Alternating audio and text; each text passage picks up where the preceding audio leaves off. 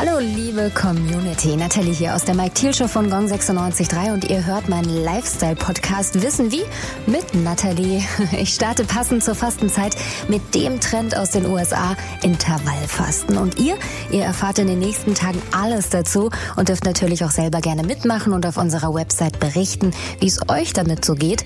Eure Erfahrungen, die fließen dann in den Podcast mit ein.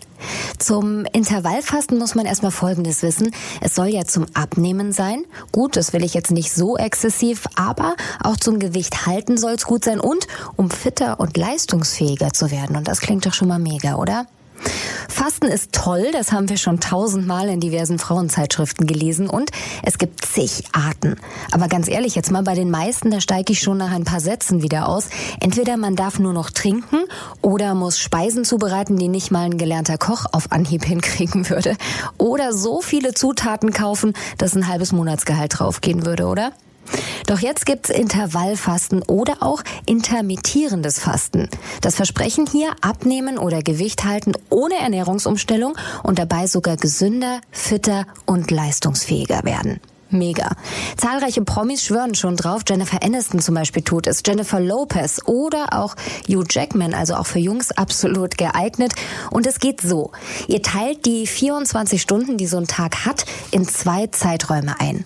Am populärsten und effektivsten soll die 16 zu 8 Methode sein. Das heißt, acht Stunden am Tag darf man normal essen, dann 16 Stunden am Stück nichts essen. Ich habe mich entschieden, tagsüber bis 17 Uhr zu essen und dann erst morgens um 9 wieder. Schlaf zählt zum Glück damit rein. Und das Beste, es heißt, dass man in den acht Stunden tatsächlich essen kann, was man will. Ich konnte das kaum glauben, aber Ernährungscoach Konstantin Trebes hat mir das tatsächlich bestätigt. Das stimmt.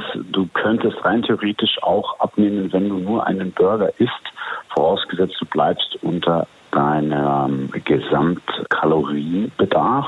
Ich würde es dir allerdings aus ernährungswissenschaftlicher Sicht nicht empfehlen, weil du einfach dann extreme Blutzuckerschwankungen hast, nachdem du diesen Burger gegessen hast, extrem schnell müde wirst und auch von den Nährstoffen jetzt in einem Burger nicht so der Hit. Also da würde ich lieber eine ausgewogene Mahlzeit empfehlen. okay, verstehe. Zu krass sollte man es jetzt nicht krachen lassen, aber Ernährungsumstellung klingt auch irgendwie anders. Ich halte euch hier natürlich auf dem Laufenden, ob's klappt und in der nächsten Folge erfahrt ihr dann, warum uns Hunger tatsächlich leistungsfähiger macht. Gong 96.3. Wissen wie mit Natalie. Der Lifestyle Podcast mit Natalie aus der Mike Thiel Show.